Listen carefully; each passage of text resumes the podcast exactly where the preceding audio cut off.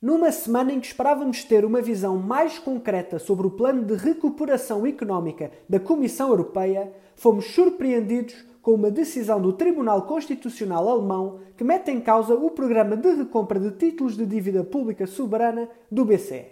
Neste episódio de Ministro Sem Pasta, vou falar dessa decisão, que é vista como uma autêntica bomba que aterrou no seio da União Europeia, e das suas possíveis consequências. Já no passado, o Tribunal Constitucional alemão questionou as medidas de quantitative easing aplicadas por Mário Draghi em 2015, sendo que na altura o tema recaía sobre uma eventual violação das leis que impedem o financiamento direto pelos bancos centrais aos Estados tendo o Tribunal de Justiça da União Europeia decidido que os tratados estavam a ser respeitados, não havendo por isso nenhuma ilegalidade.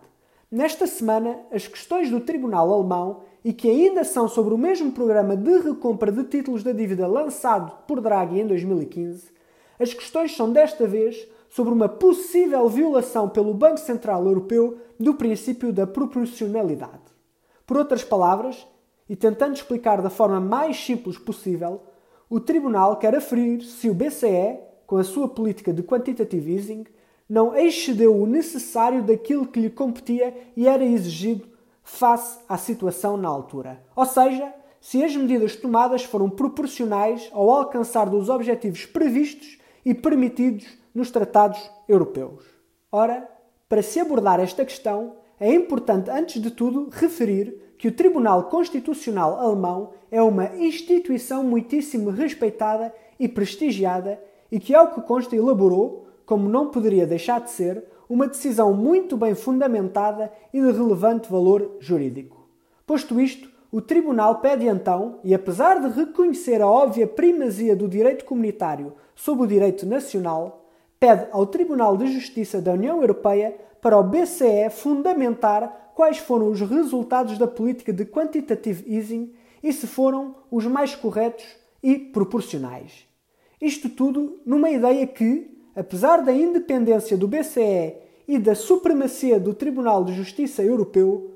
os Estados devem e têm de preservar um mínimo de vigilância e espírito crítico quanto à atuação e às decisões das instituições europeias, de modo a garantir que nada é tomado por si só como garantido. No entanto, do ponto de vista da relação institucional entre Estados e União Europeia, bem como do ponto de vista político europeu, esta decisão do Tribunal Constitucional Alemão não parece de todo contribuir para a tão necessária coesão na zona euro. De facto, ao dar um prazo de resposta à União Europeia de três meses, sob pena de impedir a Alemanha de continuar a participar nos programas de recompra de dívida pública, não só mete em causa a prevalência do direito europeu, bem como a viabilidade dos próprios programas de política monetária da União, que permitiram, aliás, salvar o euro na última crise. Depois, tendo a decisão saído numa altura em que ainda estamos em plena pandemia,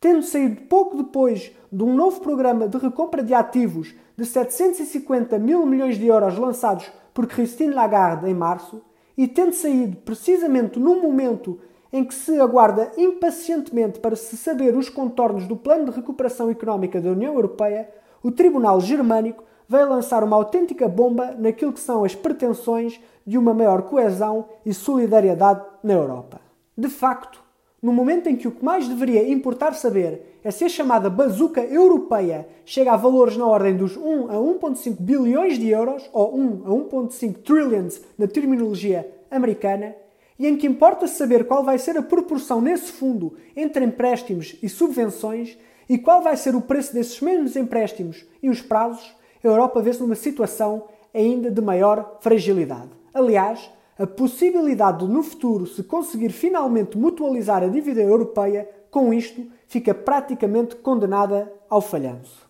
Por fim, em Portugal, tal como em outros países do sul da Europa altamente endividados, e com uma dependência estratégica do turismo, como é o caso da Espanha, da Itália ou da Grécia, é fundamental garantir um acordo generoso para conseguirmos ultrapassar os efeitos económicos da pandemia sem que tenhamos de ser obrigados a voltar a passar por mais uma fase de enorme sacrifício e de fortíssima austeridade. Para isso, os países mais ricos do norte da Europa têm de aceitar uma repartição do risco entre todos os Estados-membros e de abraçar, de uma vez por todas, valores como a tolerância e solidariedade, que são valores basilares da comunidade europeia.